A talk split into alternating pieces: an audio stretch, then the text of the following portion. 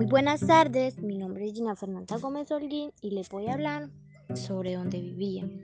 Siempre salía pues con todos mis amigos, compartíamos días de campo, teníamos muchas amistades, demasiada confianza.